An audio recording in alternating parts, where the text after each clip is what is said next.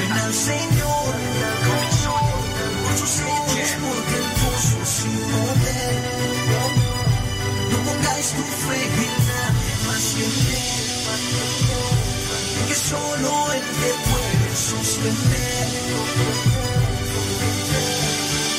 Alaben al Señor, alaben al Señor, alaben al Señor.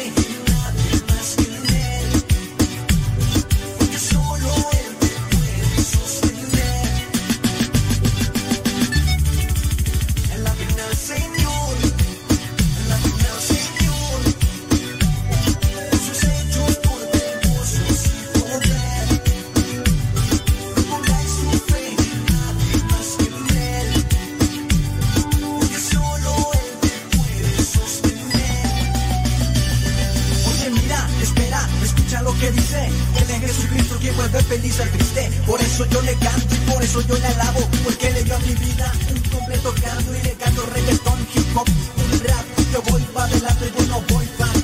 Jesús está vivo y lo tengo que gritar. He visto y escuchado y lo tengo que anunciar. Jesús está vivo y derrama su amor, enviando a su espíritu a que nos sane hoy. Jesús está vivo y lo tengo que gritar. He visto y escuchado y lo tengo que anunciar. Jesús está vivo y derrama su amor, enviando a su espíritu a que nos sane hoy.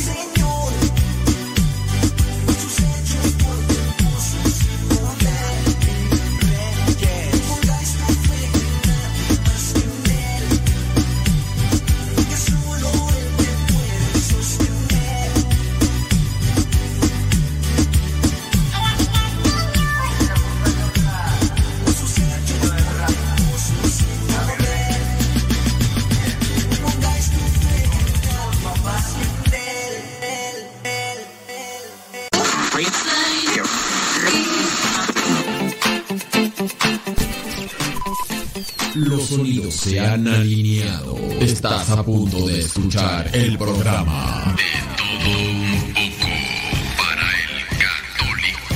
De todo un poco para el católico. con tu servidor, el padre modesto Lule. Comenzamos.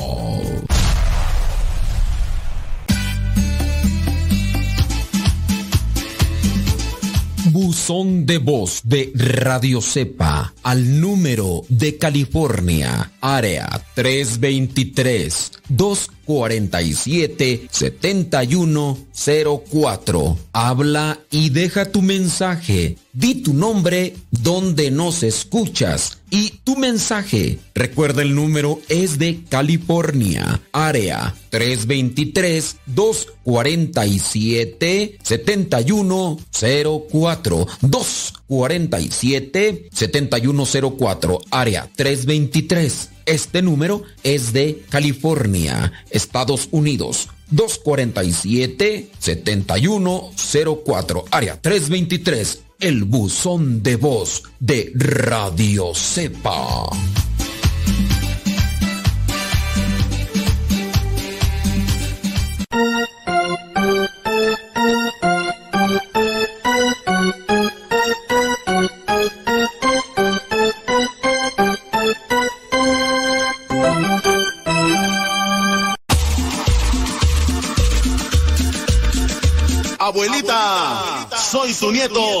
Y ya llegué.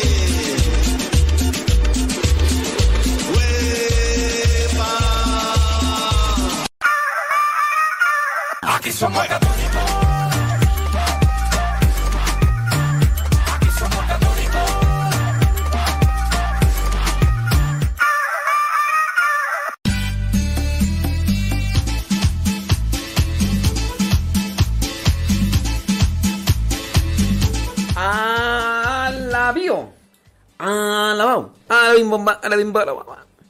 Por ahí si ustedes conocen allá en Hidalgo a un señor que se llama César Cornejo, le, dicen que pues, él andaba ahí de secretario con, con uno ahí del presidente.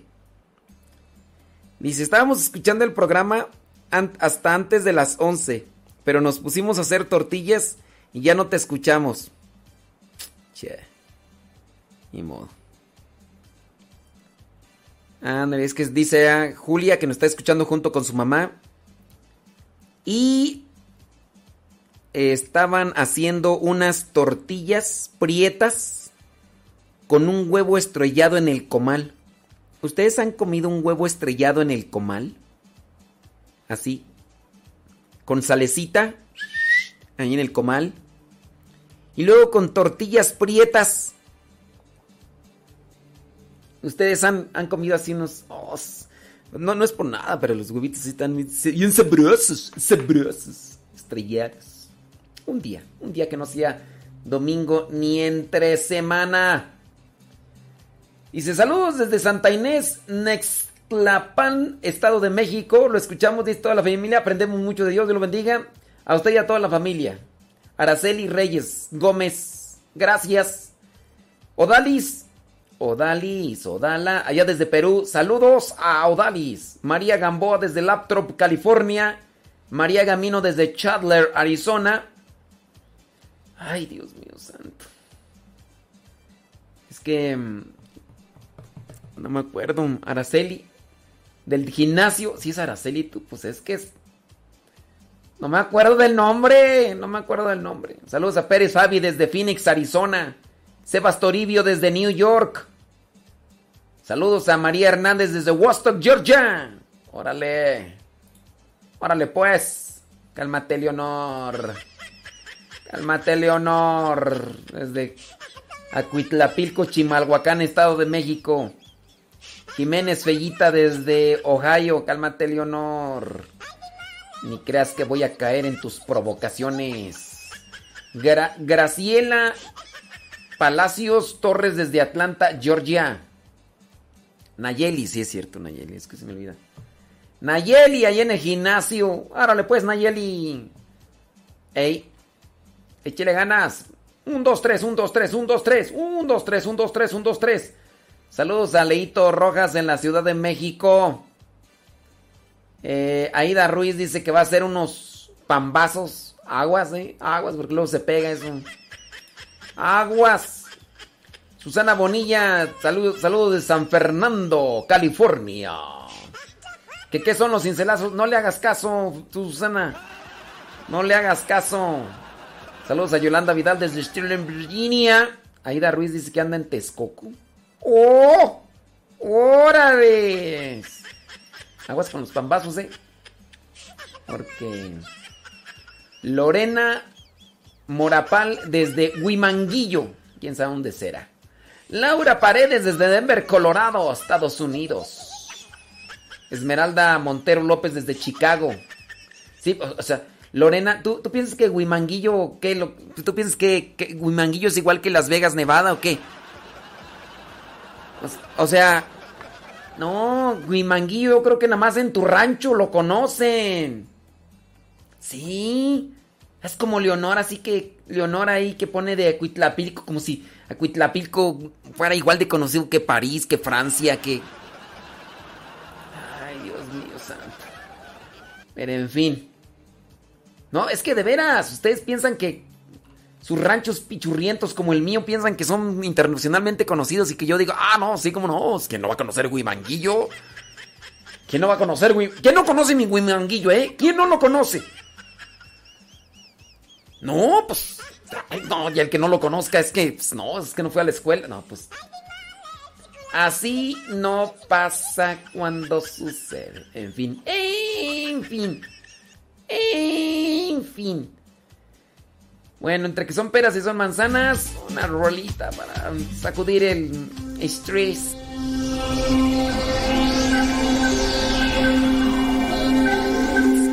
Y como hace rato no puse el evangelio de hoy, puse el de hace un año, pues voy a poner el que grabé ayer, si, si no entonces para qué si no entonces para qué lo hago, pues para que también lo pongamos aquí, ¿no? tu poder. Espíritu de Dios, toma mi vida y lléname con tu poder.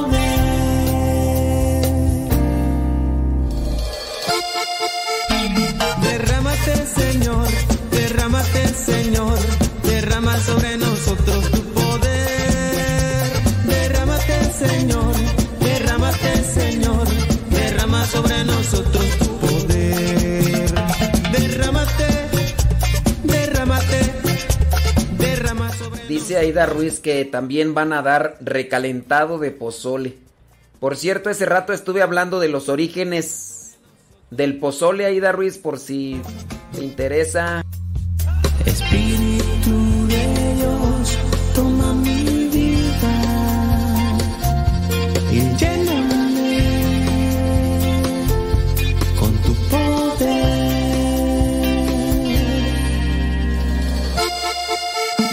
Derrámate, Señor, derrámate, Señor, derrama sobre nosotros tu poder.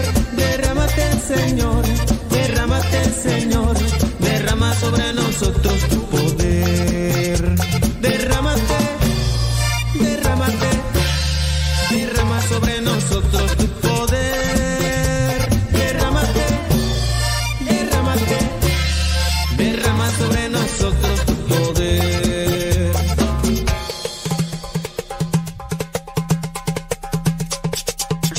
Dicen que si estoy en vivo, que porque no escucharon su saludo.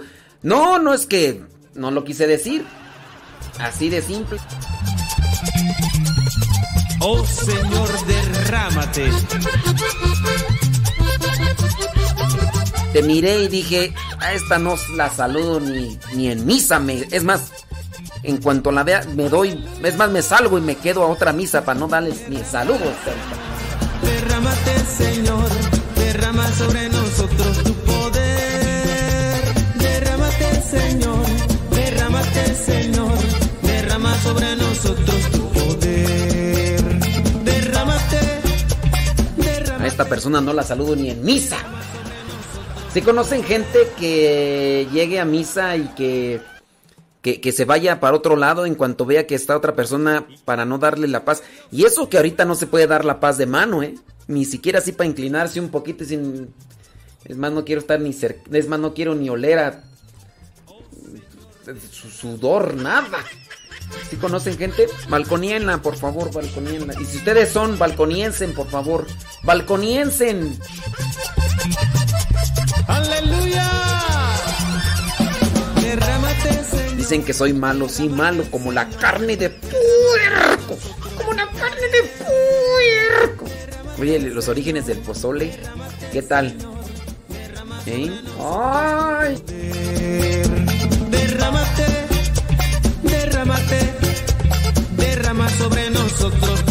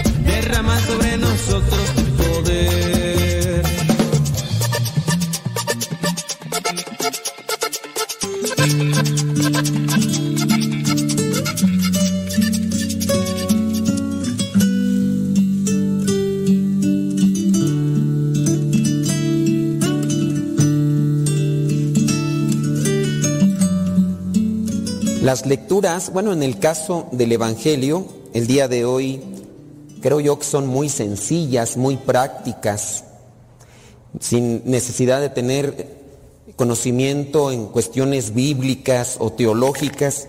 Uno puede agarrar este pasaje y uno le entiende. Pero a veces me pongo a pensar yo que la Biblia son como los consejos de la mamá. No sé si se han fijado, los que ya estamos ya más grandecitos, los que están jóvenes a lo mejor están en esta etapa que les voy a describir. Cuando estamos en la casa, bajo el resguardo de papá y mamá, regularmente la que más consejos da es la mamá. El papá es más callado, quizá a lo mejor cierto momento nos da nuestra zarandeada, pero a veces, a veces, quien más da consejos es la mamá. Ya nos ve la mamá que andamos caminando ahí por la barda, por el filo de la barda. ¿Y cuál es el consejo de la mamá? Te vas a caer, bájate de ahí. ¿O no les dicen eso las mamás? Dicen, a ver si se cae, no, no dicen eso. Ven a la chiquillo, a la chiquilla, bájate de ahí, te vas a caer. Consejo de la mamá a los hijos, hijo, ponte a estudiar. Más adelante vas a ver, me lo vas a agradecer. Otra, ¿cuál, ¿cuáles son las que regularmente dicen las mamás? A ver, mamás, échenle de su trompo. ¿Cuáles son las que regularmente consejos que les dan a los chiquillos y que... Ponte el suéter. Cabezón, cabezón, al rato vas a andar todo moquiento. No vas a ir a la escuela. ¿Qué otro consejo? ¿Cómo? Ay, que le, cuando tú vas yo ya vengo. Ahora resulta que los patos le tiran a las escopetas. ¿Qué otros consejitos le dan? Te lo digo porque yo sé. Te lo digo por experiencia. No pises el suelo frío, muchacho, que rato vas a andar todo. ¿Cuál diácono? ¿Cuál? Te lo dije porque... Ay, esa casi no. Te lo dije porque te quiero.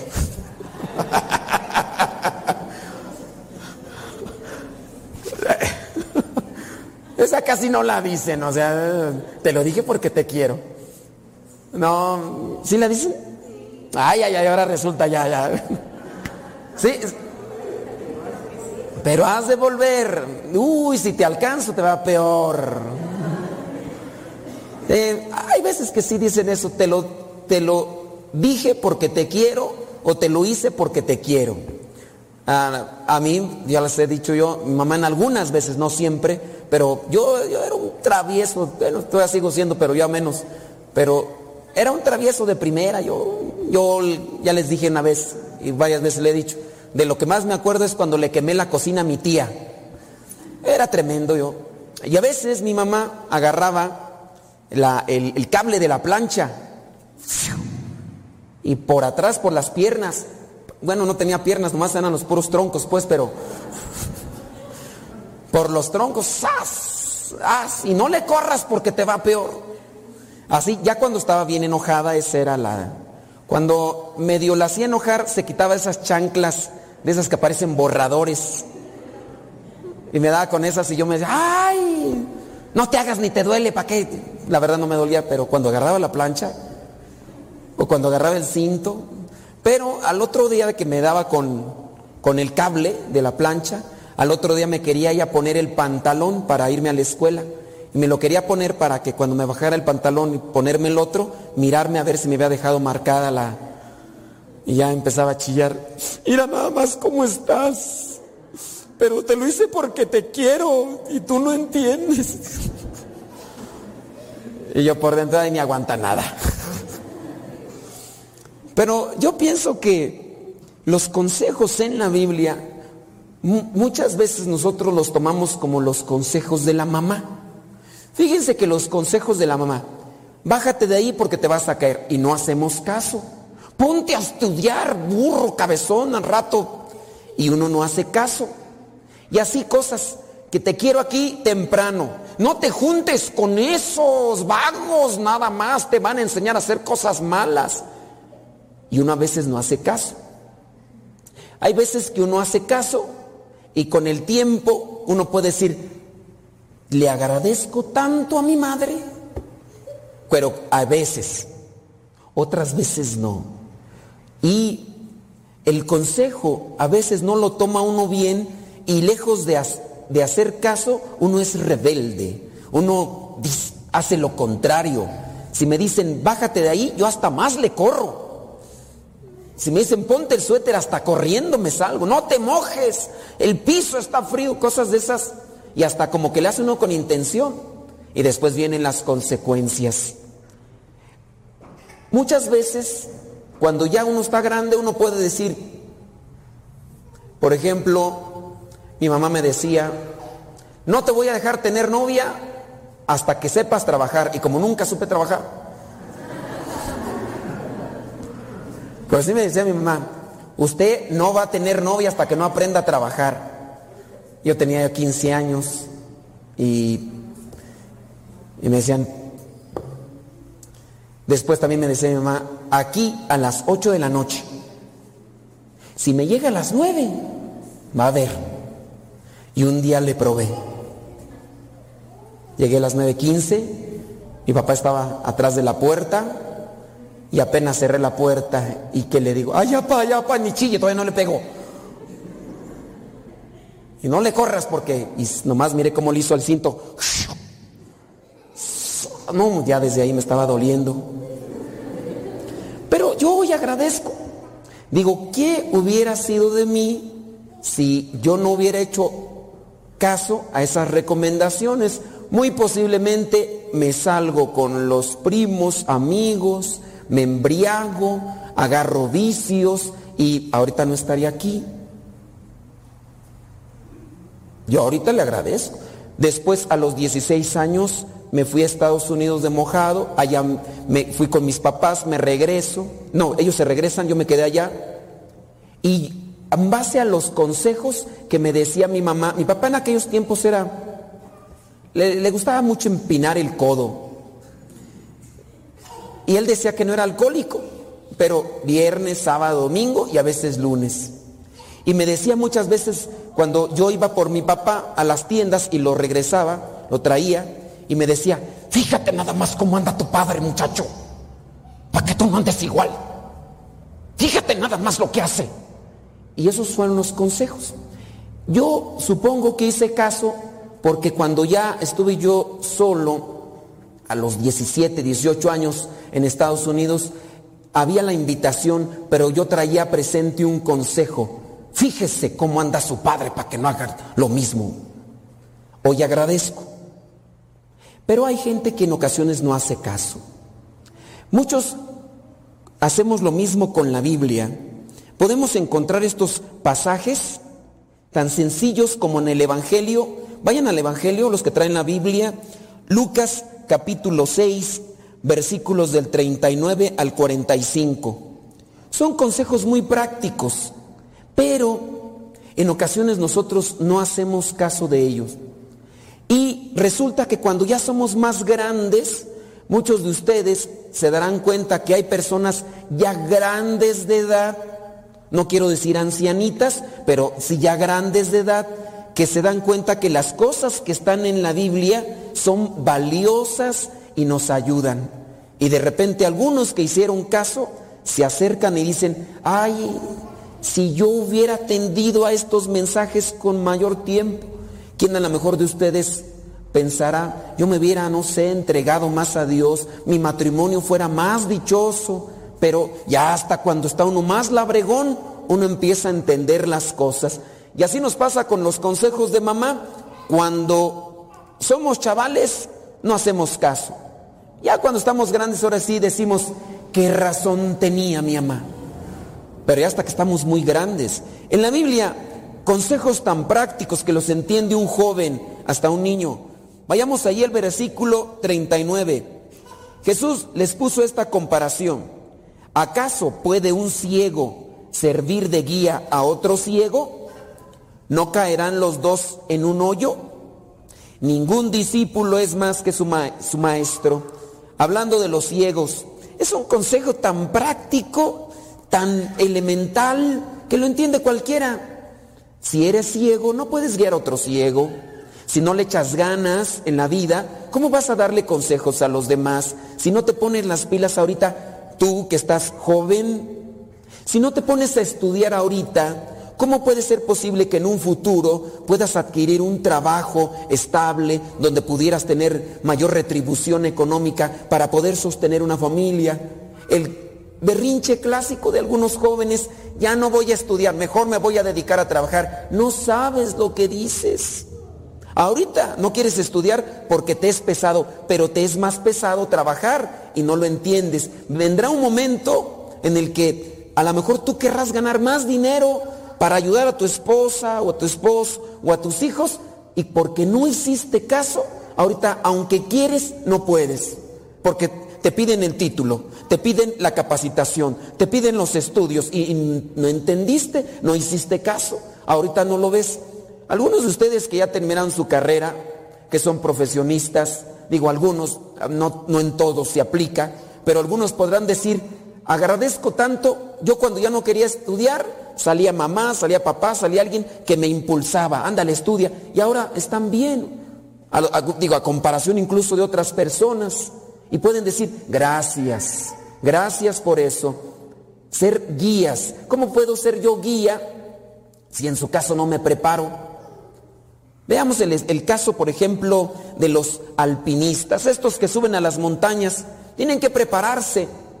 Aquí estaba con nosotros el padre Omar, él anduvo, él subió al pico de Orizaba, y no es cualquier cosa, hay que tener condición, hay que saber por dónde subir, hay que medir las cuestiones del climatológicas, el viento, no nada más es subo y aguanto porque tengo condición, no.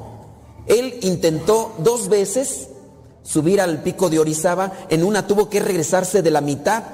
¿Por qué? Porque empezaron a medir la cuestión climatológica y dijeron, no, si subimos, después van a venir esas ráfagas y esas nubes que están allá y esos vientos, van a congelar aquello y se va a poner muy peligroso. Y bajaron, ya después de muchas horas y de cansancio, tuvieron que bajar. Suben otra vez y otra vez tuvieron que bajar hasta la tercera, ya cuando pudieron subir. Y se toma el padre Omar una foto ahí en el pico de Orizaba. Le dije, ¿te quedó chido el Photoshop? Dice, no, sí subí. Allá en el pico de Orizaba, allá mero arriba. Han dado por el Iztaccíhuatl y cosas así por el estilo. Sus sueños antes de entrar al seminario eran andar subiendo las montañas más altas y demás. Pero lo agarró Dios y ahora anda queriendo escalar el monte más difícil, el de la santidad. Ese monte es más difícil. Pero ¿a quién ponen al frente del grupo de alpinistas? ¿Al más sonso o al más bueno? Al más bueno, por sentido común. Entonces vamos a poner a alguien que ve, alguien que está atento. Decir, ve tu situación, cómo estás. Mira cómo, en qué situación te encuentras, cabezón. Digo, para que no se sientan aludidos, saco ejemplos de mi papá. Mi mamá sí constantemente le decía a mi papá, pero mira cómo estás, ¿no entiendes? Mi papá le echaba, le entró la gastritis y después de la gastritis viene la úlcera. Y estaba mal mi papá y mi mamá constantemente le decía, pero mira nada más, tú tienes la culpa, ¿qué no ves? ¿Por qué te pones así? No veía. Y en ocasiones nosotros teníamos que andar con situaciones muy precarias en la economía. Cuando terminé la, la- cuando terminé la primaria, mi mamá me dijo, hijo, ¿quieres estudiar secundaria?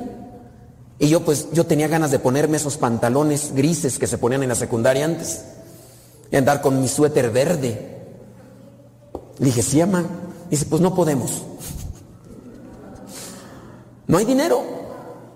Yo soy el mayor de siete y dijo, no tenemos dinero para darte porque si tenemos si te damos a ti dinero para darte, después para los demás no haber. Hijo, discúlpanos. Y no estudié la secundaria, por eso estoy así.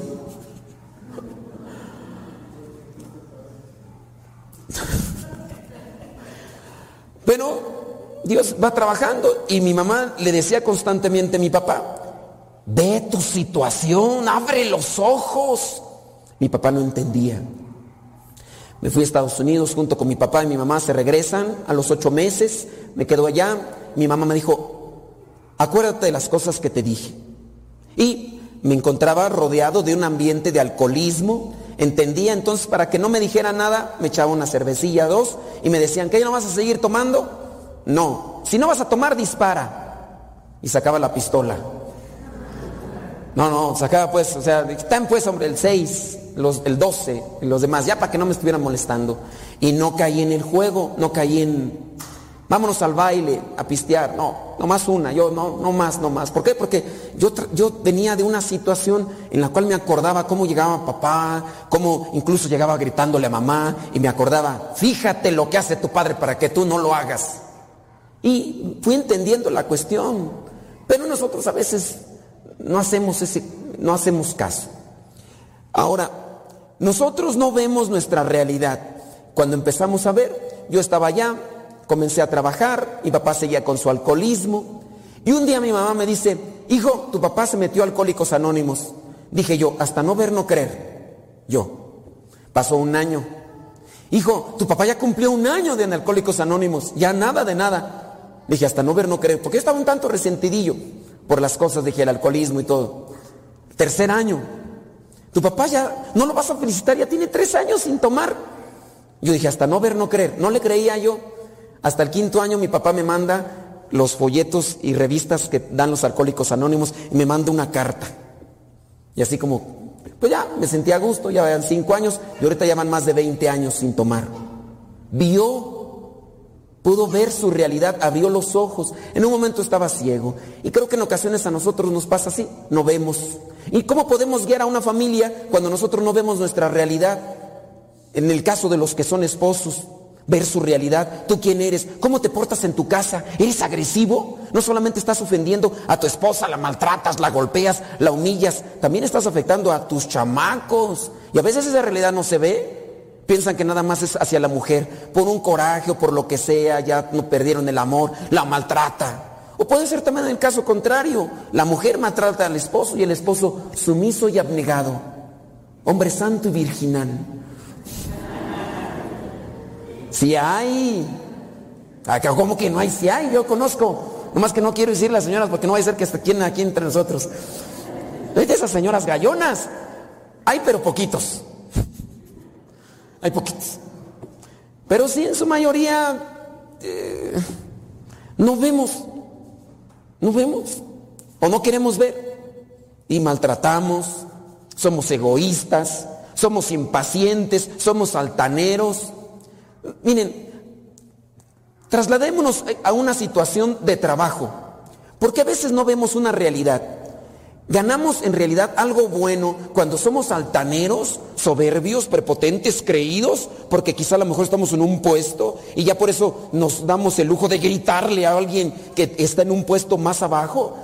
Porque a veces no vemos esa incluso realidad. Empezamos a gritarle, cállate, tráeme esto, lo otro, aquello, prepotencia, porque quizá ganas más, estás en tu puesto privilegiado quizá y no nos damos cuenta que eso afecta nuestra relación.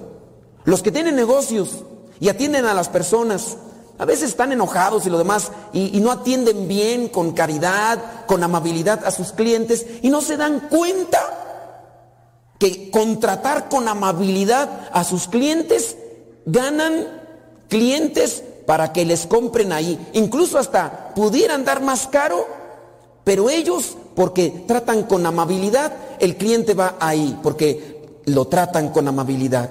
Pero eso a veces no lo ven, ni, ni siquiera los que tienen un negocio son déspotas, atienden, te ignoran, te maltratan y les platicaba que el otro día fui a comprar alpiste para los cotorritos que tenemos. Llego yo a un lugar, las personas que andaban ahí atendiendo, frías, secas, le digo, ey, ey, me ignoraban.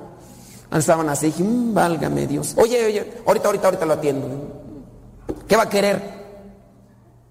Dije, ¿tienes alpiste? ¿Que no ve? Dije de por dentro, ya cásate. Y que me respondía la muchacha, pues por eso estoy así, porque me casé. En la casa tengo el verdugo. Miré un video, se llama El sándwich de Mariana. Si tienen internet, búsquenlo. Es un cortometraje, dura cuatro horas. No, no es cierto. Dura 10 minutos. Lo hizo eh, Carlos Cuarón. No es el que ganó el... Es otro, es hermano, creo, o el hijo, no sé. Pero se llama El sándwich de Mariana. Interesante. Es una chamaquita que sufre bullying en la escuela y le quitan su sándwich. No se los voy a decir para que lo busquen y vean el mensaje. Ya tienen internet todos, ¿no? No tienen internet, pídanle el sándwich de Mariana para que vean una realidad. Está fácil el título y lo van a encontrar por ahí. Si no, al rato me siguen en, en, en mi página de Facebook y lo voy a subir. Al rato. Pero se llama el sándwich de Mariana.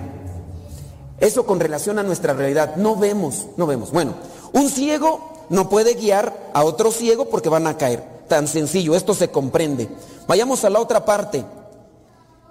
¿Por qué te pones a mirar la astilla que tiene tu hermano en el ojo y no te fijas en el tronco que tienes en el tuyo? Y si no te das cuenta del tronco que tienes en tu propio ojo, ¿cómo te atreves a decir a tu hermano, hermano, déjame que te saque la astilla que tienes en el ojo? Hipócrita. Saca primero el tronco de tu propio ojo y así podrás ver bien para sacar la astilla que tiene tu hermano en el suyo. Sencillo, es, es un ejemplo sencillo. Bueno para dar los consejos a los demás. Andas queriéndole solucionar la vida a medio mundo. ¿Y en tu casa, chiquito? ¿Y en tu casa? Candil de la calle, oscuridad de tu casa, refranes tan sabios, buenos para querer ayudar a las, a las demás personas. Les damos consejos. Es más, en ocasiones es curioso, hay algunos que se dedican, tienen esa profesión, son terapeutas familiares, ayudan a otros, es más, cobran por ayudarles a otros y quizás sí son muy buenos para ayudar a otros, pero en sus casas, en nuestras casas, ¿cómo andamos? Ahí hay que cuestionarnos. Antes de sacarle la astilla que tiene el ojo del hermano, hay que sacarnos la viga. ¿Sí saben qué es una viga? ¿O no saben qué es una viga? Una viga es un trozo grande de madera que se utiliza para colocarlo en los techos. Y en ocasiones así andamos, traemos tremendo aquí tamaño de madera y andamos queriéndole sacar a los demás. ¿Cómo vamos a ver bien? Damos quitarnos esa viga. Vámonos a la otra parte. El árbol. No hay árbol bueno que pueda dar fruto malo, ni árbol malo que pueda dar fruto bueno. Cada árbol se conoce por su fruto. No se cosechan higos de los espinos, ni se recogen uvas de las zarzas. El hombre bueno dice cosas buenas porque el bien está en su corazón. Y el hombre malo, el hombre malo dice cosas malas porque el mal está en su corazón. Hablando de los frutos. ¿Quién de ustedes es ingeniero, ingeniebrio agrónomo? ¿Quién de ustedes es ingeniebrio agrónomo? Un ingeniebrio, dos ingeniebrios, son nada más dos ingeniebrios agrónomos, tres ingeniebrios agrónomos, pero poquito. Ya les, otras veces les he dado este ejemplo que es muy práctico. Se titula un ingeniero agrónomo. Va con su tacuche, su corbata, a un pueblo porque lo mandan a hacer su servicio. Yo tengo un tío que es ingeniero agrónomo para que no crean que le estoy tirando a los ingeniebrios. Llega el ingeniero agrónomo con su corbata y todo, llega al pueblo a hacer su servicio, busca al anciano del pueblo y le pregunta, vamos a ponerle un nombre, ¿qué nombre le ponemos al anciano? José. Don José, ¿cómo está? Mire, yo soy el ingeniero agrónomo que ha mandado aquí para hacer el servicio. Oiga, don José, ¿a- ¿aquí se da la fresa? Don José dice, ¿la fresa? No, no, no, no, no, no, no. Oiga, ¿y la zanahoria? ¿Se da la zanahoria aquí? No, no, no, no, la zanahoria no tampoco. Oiga, ¿y, y jitomate? ¿Se da el jitomate aquí? No, no tampoco. Oiga, don José, ¿y si sembramos maíz? Ah, bueno, si sembramos es otra cosa. Si sembramos.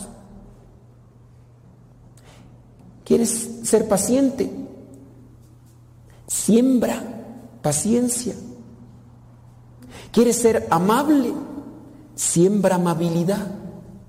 ¿Cómo queremos cosechar algo que no hemos sembrado y peor, no hemos cultivado? Apúntense esta cita bíblica que es referencial. Gálatas 6, 7. Apúntense en la memoria. Si no la tienen, los que traen su Biblia, búsquenla. Gálatas 6, 7. Sencilla.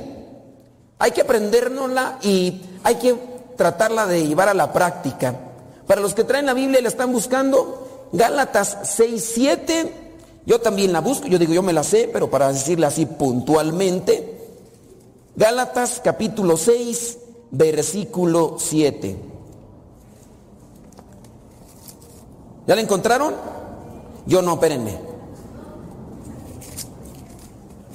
Yo creo que es- esta Biblia no tiene Gálatas, ya la encontré.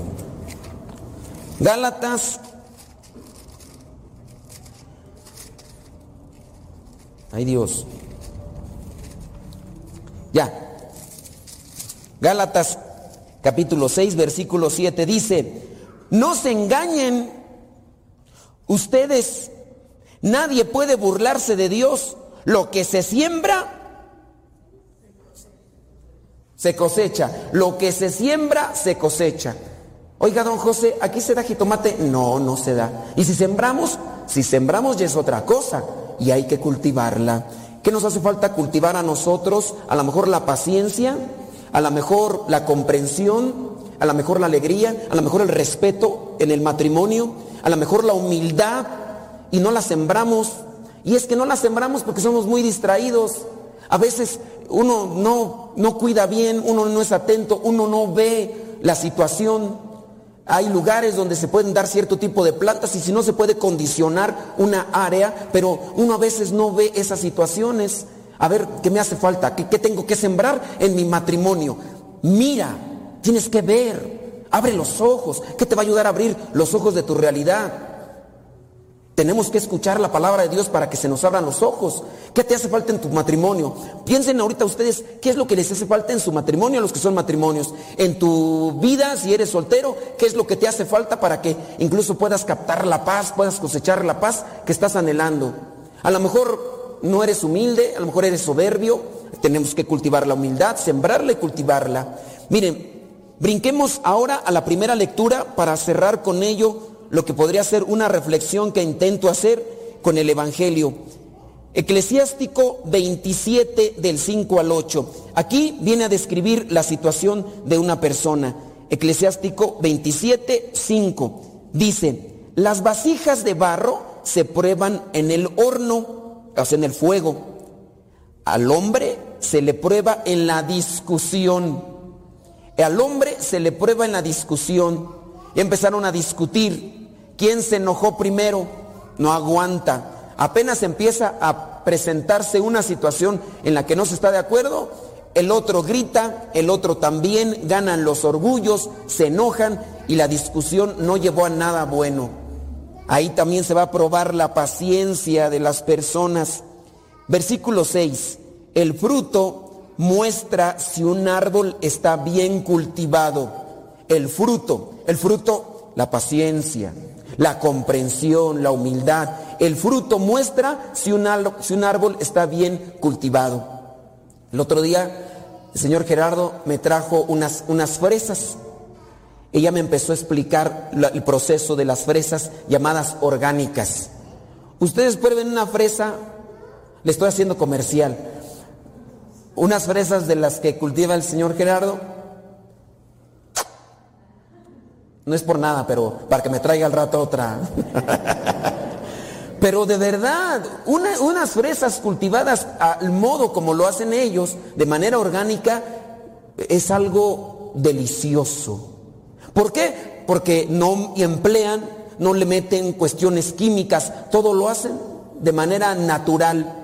Y, los sabores y todo, y hasta el color es diferente. Por eso cuestan más. Por eso cuestan más, porque el trabajo. Pero una persona que puede valorar eso, miren, en Estados Unidos regularmente las cosas que venden ya son eh, muy con productos químicos. Cuando yo llegué a Estados Unidos, fui al centro ahí al comprar, miré unas manzanotas, pero unas así, brillosas, brillosas. No sabía que lo que brillaba era la cera que le ponen. Entonces así yo las miré. Dije, no hombre, esta nada. Agarré la manzana, la compré y en la casa nomás me dediqué a morderla. Cuando la probé dije, no me sabe a nada, a pura azúcar. Productos que han acelerado procesos. Es más, ustedes allá comen carne y la carne no les sabe a nada, porque es carne refrigerada de no sé cuánto tiempo. A los animales los engordan en unos cuantos meses para poder venderlos. Lo único que sabe de la carne es todos los condimentos que les ponen, pero algo bien cultivado da su fruto. Y esto es con lo relación a lo que dice este versículo. El fruto muestra si un árbol está bien cultivado. Cuando vienes a misa, ¿cómo vienes a misa? ¿Con qué disposición? Se nota la persona que viene a misa y está atenta, participa, saborea la misa y encuentra algo nutritivo y lo trata de llevar a la práctica. Pero hay gente que viene a la misa. Ya desde que se asientan ya, volteando por un lado por otro, mirando el reloj. Y luego ya cuando empieza la homilía, ¿está cultivando bien su vida espiritual? ¿En qué inteligentes son ustedes? Nomás pónganlo en práctica. De verdad es que viene la gente y no se cultiva espiritualmente. Yo sé, algunos los traen a fuerzas y se les nota en la cara. Pero a- vean esto como un cultivo espiritual. En la medida en que ustedes agarran un mensaje y lo llevan a la práctica, eso es un cultivo espiritual que estamos haciendo para tratar de ir cambiando nuestra perspectiva, nuestro modo de vida. Pero puede ser el caso de vas cada ocho días a misa y no cambias. ¿Por qué no cambias? Porque no te cultivas, no trabajas por dentro. Y en la medida en que uno se dispone, aprendan también de ese versículo, el fruto muestra si un árbol está bien cultivado. Así, al discurrir, al reflexionar, se revela el carácter del hombre. Yo puedo decir que algunos de ustedes se han dispuesto, ya no son las mismas personas de antes, si bien todos tenemos defectos, algunos de ustedes ya han cambiado. Y vamos a ir cambiando en la medida en que nosotros cultivemos nuestro interior. Si no trabajamos nuestro interior, vamos a pasar mucho tiempo y a lo mejor sí va a haber un cambio, pero no va a ser sustancial. Pero para la persona que se foguea, que, que se esfuerza, que se cultiva interiormente, viene aquí y hasta los demás le van a decir, oye, pues ¿qué te hiciste aleluya o qué? Porque muchos dicen, yo antes cuando era católico era bien borracho, cuando era católico era bien mujeriego y ahora sigo igual. Pero no hay que esperar a decir, tuve que ir a otro lado. No, aquí hay el, alimento, la vitamina para cambiar, pero a veces no cultivamos nuestro interior. Bueno, intenté hacer una reflexión con ustedes, espero que les quede algo. El otro versículo que se tienen que aprender, aparte de Gálatas 6, 7, apréndanse Lucas 6, 45. La boca habla de lo que el corazón está lleno. La boca habla de lo que el corazón está lleno. Lucas 6, 45, el último versículo del Evangelio del día de hoy. La otra cita bíblica, Gálatas 6, 7. Lo que se siembra, se cosecha. lo que se siembra se cosecha.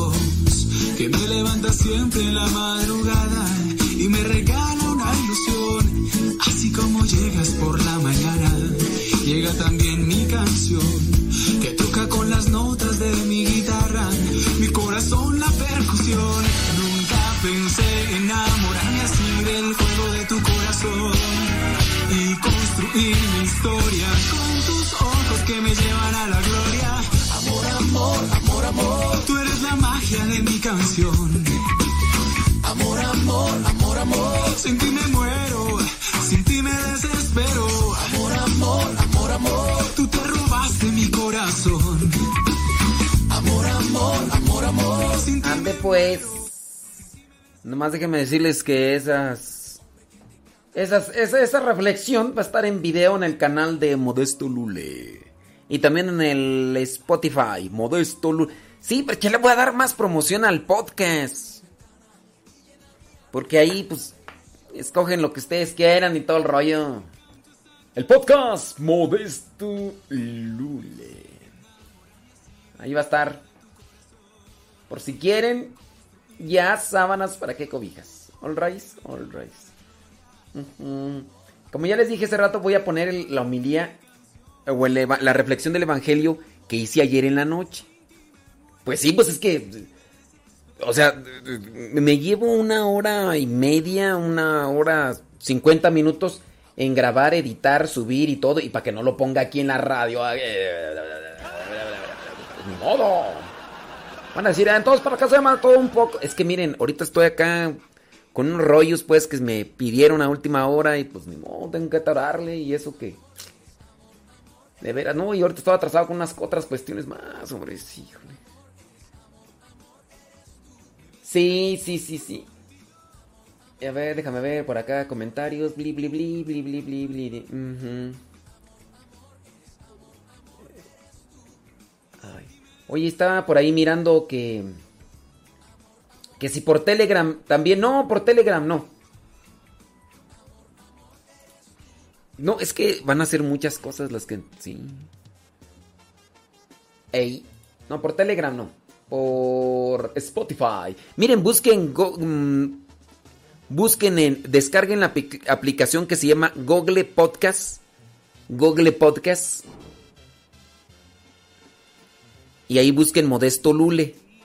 Y así ya. Google Podcast. Modesto Lule. Y listo, acá listo.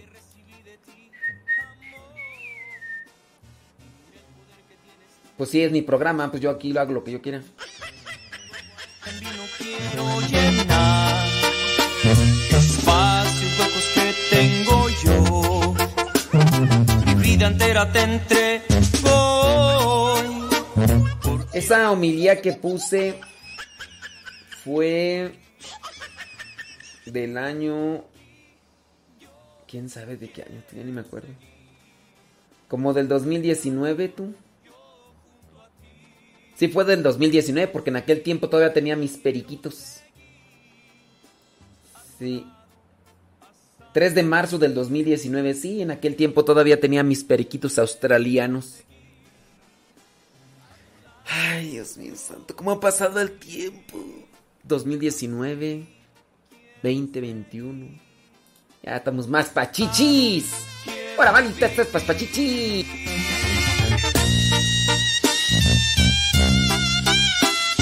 Échale Héctor García. Soy el jefe de jefes, señores. Y tiriririririni. Claro. Quiero vivir. A tu lado, yo junto a ti. Así quiero seguir a tu lado hasta morir. Y aquí quiero seguir a tu lado, yo junto a ti.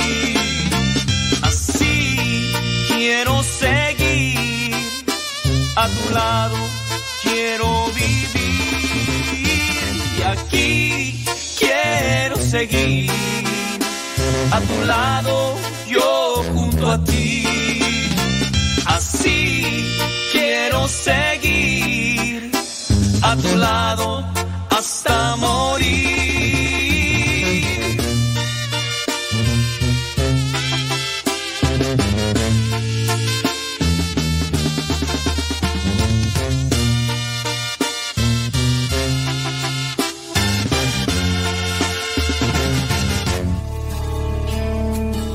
Momentos vamos a escuchar la palabra de Dios.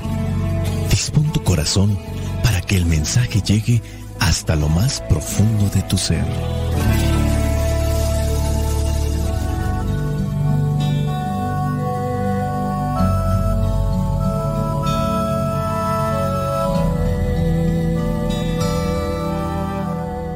El Evangelio que la iglesia nos presenta para este día corresponde a Lucas capítulo 7 versículos del 36 al 50.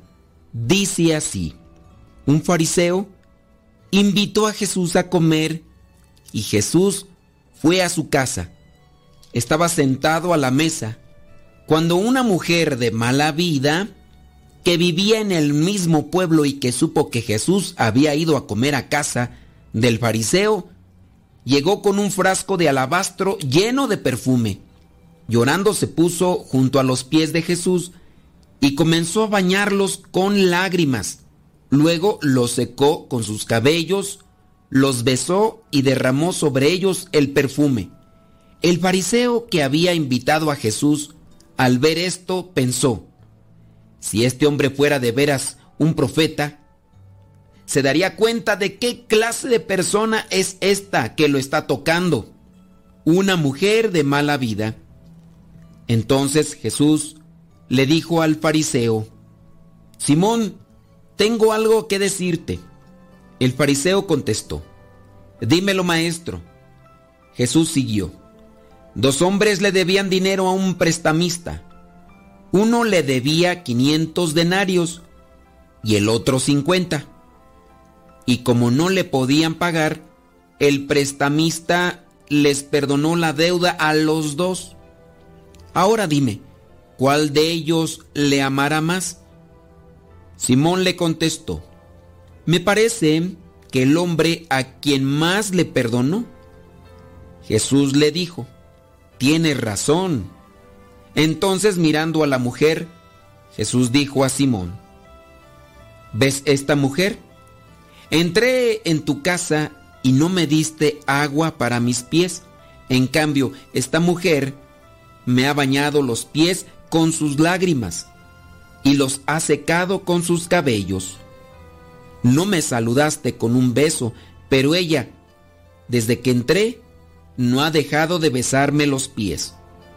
No me pusiste ungüento en la cabeza, pero ella ha derramado perfume sobre mis pies. Por esto te digo que sus muchos pecados son perdonados, porque amó mucho. Pero la persona a quien poco se le perdona, poco amor muestra. Luego dijo a la mujer, tus pecados te son perdonados. Los otros invitados que estaban allí comenzaron a preguntarse, ¿quién es este que hasta perdona pecados? Pero Jesús añadió dirigiéndose a la mujer, por tu fe has sido salvada. Vete tranquila. Palabra de Dios. Te alabamos, Señor. Señor Jesucristo, nuestro divino Salvador, gracias te damos por tu infinito amor. Escuchamos en la palabra, te recibimos y adoramos en la Eucaristía, te servimos en los hermanos.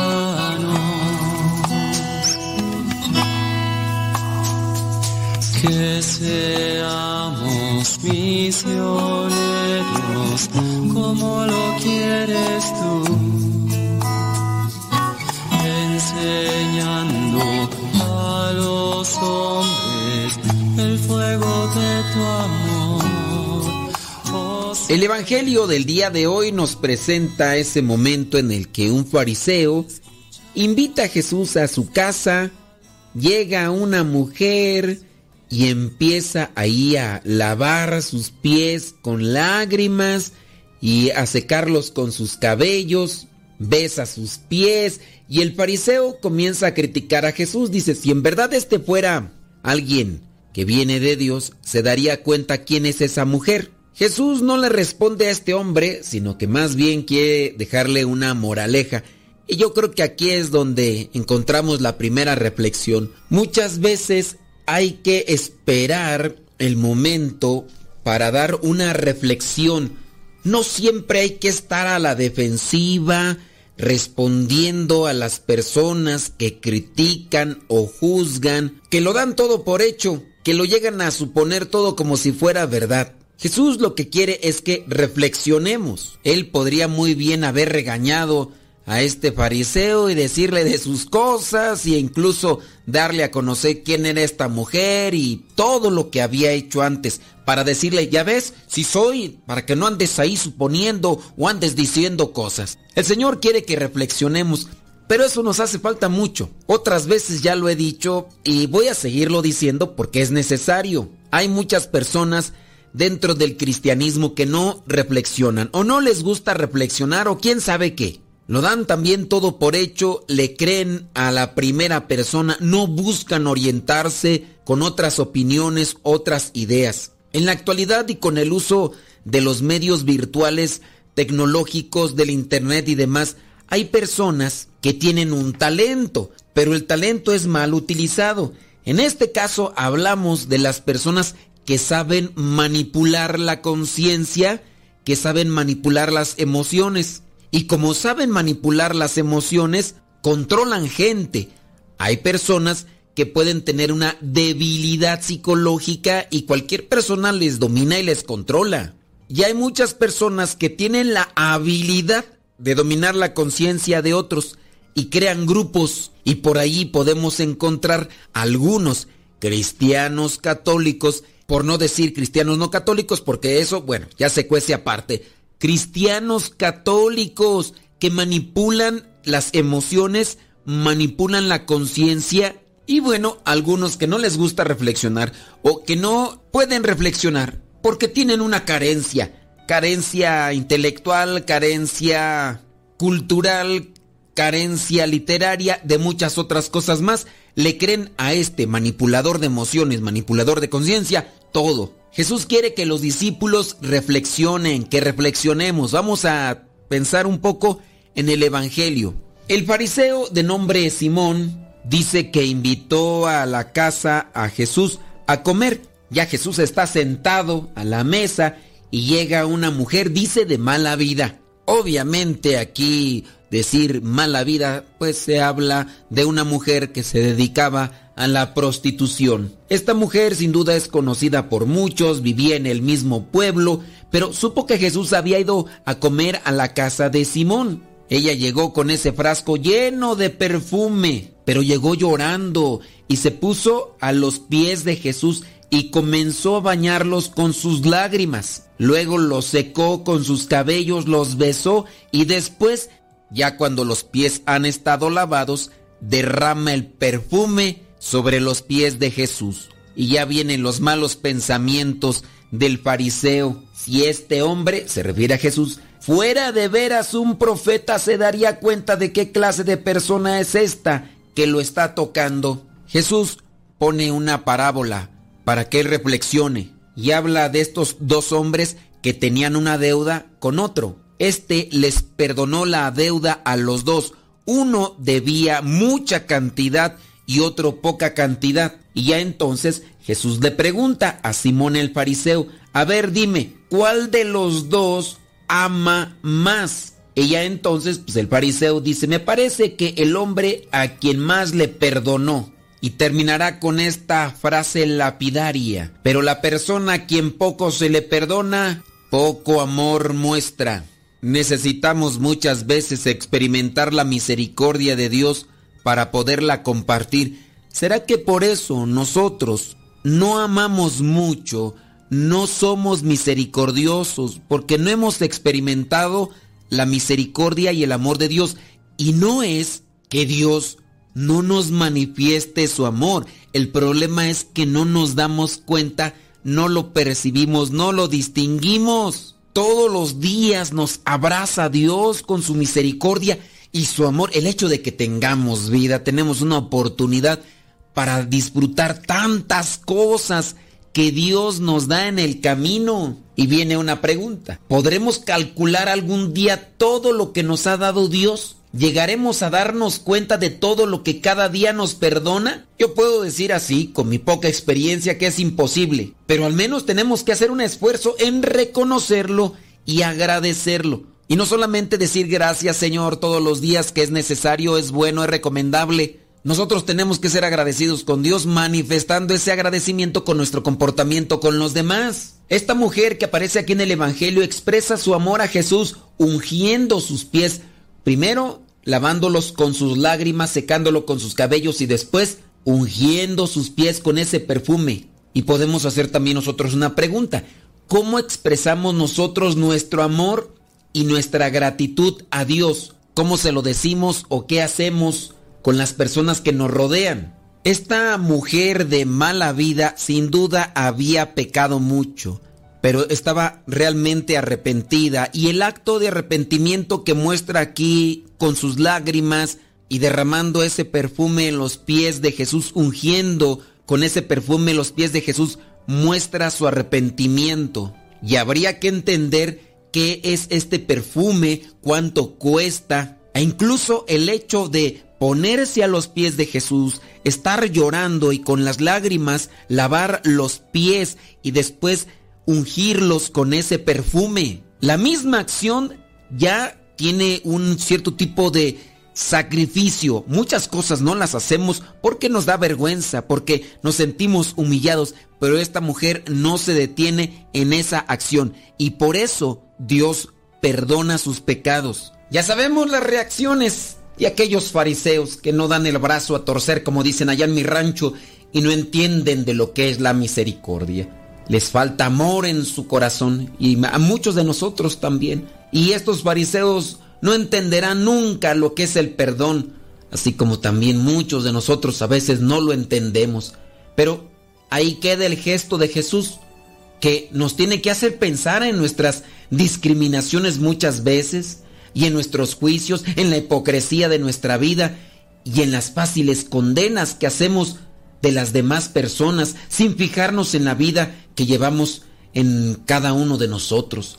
Un buen toque de atención que nos hace Jesús, que nos hace mirar de manera nueva a los demás. Como decíamos antes, no sabemos lo que hay en el interior del corazón de la persona.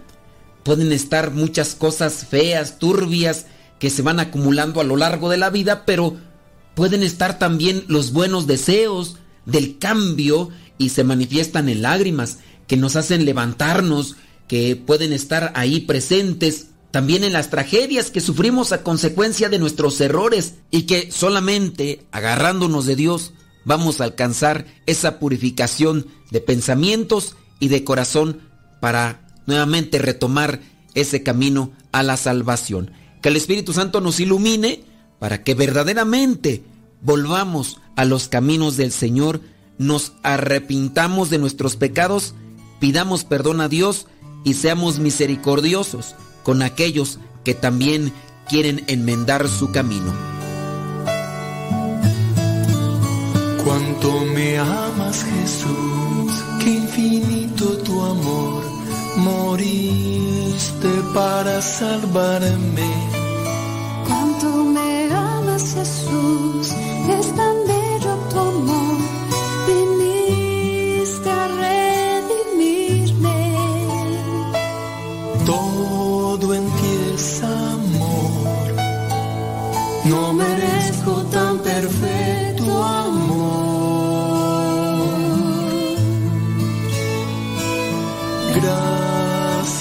Señor, Dios del